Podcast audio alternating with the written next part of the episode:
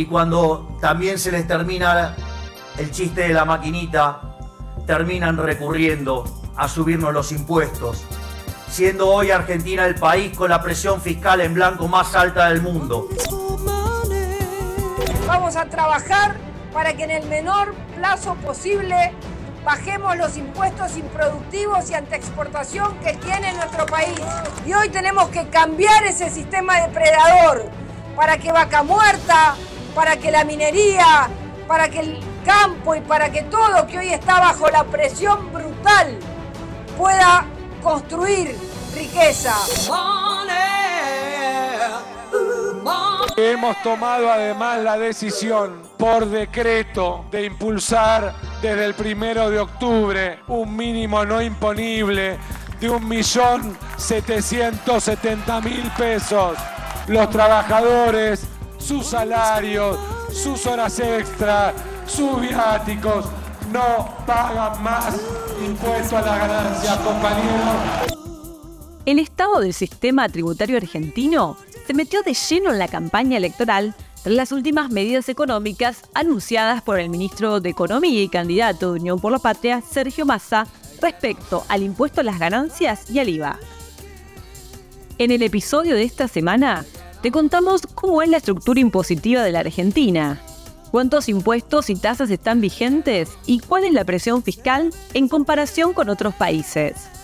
Además, repasamos qué de lo que dijeron los candidatos presidenciales sobre este tema es verdadero, falso o exagerado.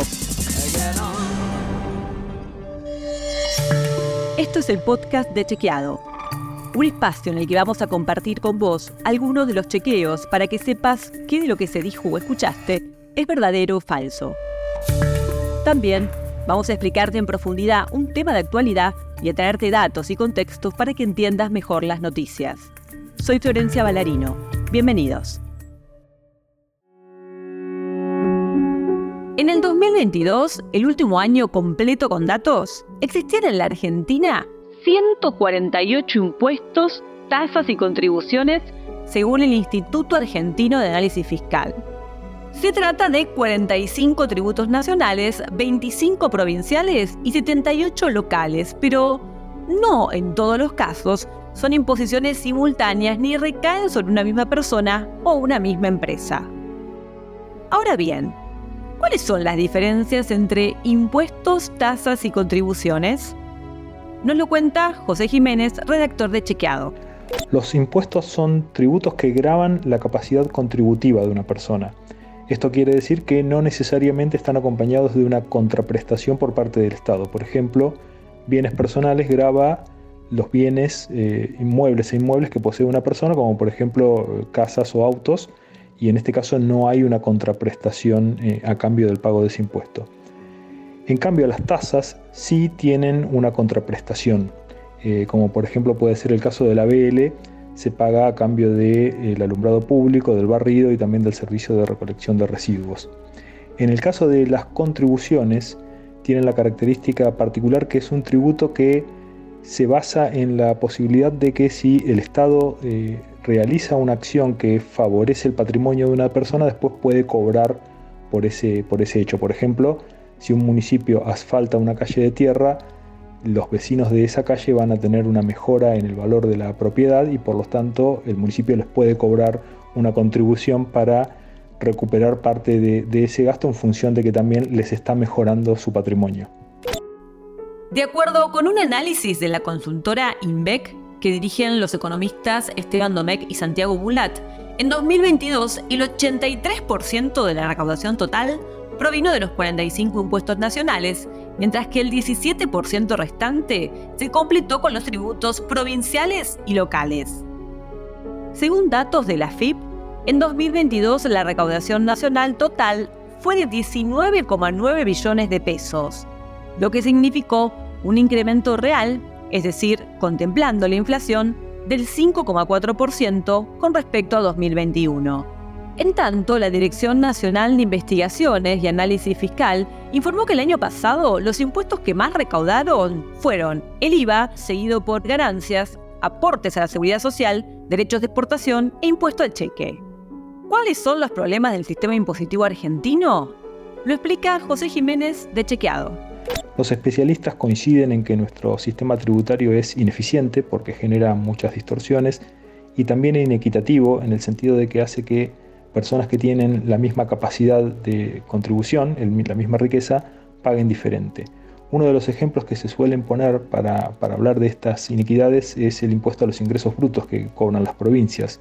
Generalmente los especialistas eh, suelen decir que se trata de un impuesto en cascada que se aplica sobre todas las etapas de un proceso productivo que se acumulan en esa cadena de valor y hacen que se encarezca mucho el valor de ese producto. Por ejemplo, si una persona compra un auto en Córdoba que tuvo partes que se fabricaron en Santa Fe y a la vez también esas partes fueron construidas con piezas de la provincia de Buenos Aires, cuando se vende ese auto ya pagó tres veces ingresos brutos.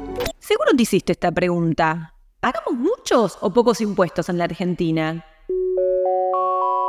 La mejor forma de ponderar el peso de los impuestos en un país y compararlo con otros estados es a través de la presión fiscal, es decir, el porcentaje de la recaudación en relación con el PBI de un país. De acuerdo con los datos de INVEC en base a estadísticas oficiales, el año pasado la presión fiscal de la Argentina fue del 29,7% del PBI. Históricamente, a partir de 1980, el punto más alto se registró en 2014 y el más bajo en 1983, que fue del 11,7%. Es decir, que la presión fiscal actual es casi tres veces más alta que hace 40 años. Si comparamos a nivel internacional, la presión fiscal de nuestro país se ubicaba en 2021 en el puesto 33 entre 66 naciones relevadas por la Organización para la Cooperación y el Desarrollo Económico, con el 29,1%. Encabeza ese listado Dinamarca, seguida por Francia, Austria, Italia y Finlandia. Entre los países de América Latina, la Argentina se encuentra en el segundo lugar, detrás de Brasil y superando a Uruguay, Bolivia, Chile, Colombia, Ecuador, Perú, México y Paraguay. Pero al comparar la presión fiscal entre países, hay que hacer varias consideraciones según los especialistas. En primer lugar, un factor relevante es el nivel de servicios que los ciudadanos reciben como contraprestación. La presión fiscal en otros países es más alta que en la Argentina, pero muchos de ellos, los contribuyentes, no necesitan pagar medicina prepaga, ni educación, ni seguridad privada. Por otro lado, también es relevante el nivel de evasión de cada país. En una economía con menor evasión, la presión fiscal sobre cada uno de quienes efectivamente pagan los impuestos es menor que en otra en donde la evasión es mayor. El tema carga impositiva se metió de lleno en la campaña electoral de 2023.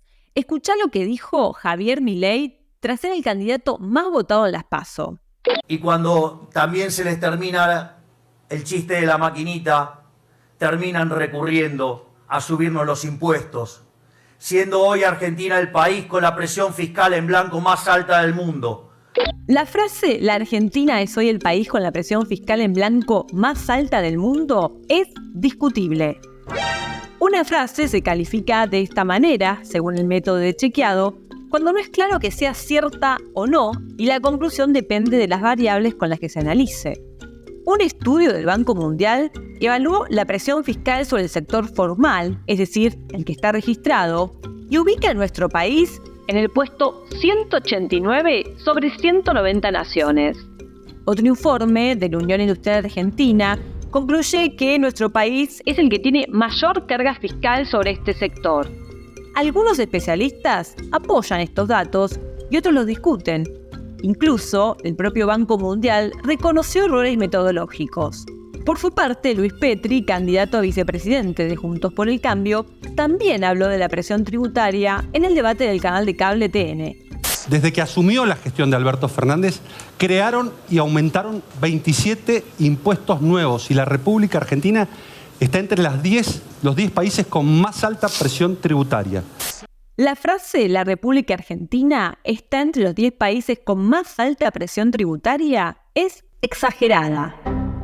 El candidato se refirió a un ranking publicado por la Unión Industrial Argentina que sitúa a nuestro país en el puesto 10 sobre 30 países, por lo que es un dato incompleto.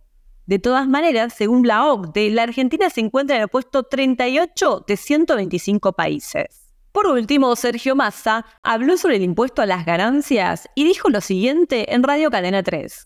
Yo fui el primer candidato a presidente que planteó la rebaja y eliminación del impuesto a las ganancias. En el 2015 después Macri prometió que ningún trabajador iba a pagar impuesto a las ganancias, asumió con 1.200.000 trabajadores pagando impuesto a las ganancias y terminó el gobierno con 2.700.000 trabajadores pagando el impuesto a las ganancias. La frase Macri asumió con 1,2 millones de trabajadores pagando el impuesto a las ganancias y terminó su gobierno con 2,7 millones es exagerada. De acuerdo con los datos oficiales, la cantidad de empleados en relación de dependencia que tributaban el impuesto a las ganancias se incrementó de 1,19 millones en 2015 a 2,14 millones en 2019, es decir, 560.000 asalariados menos que los contabilizados por el candidato de Unión por la Patria.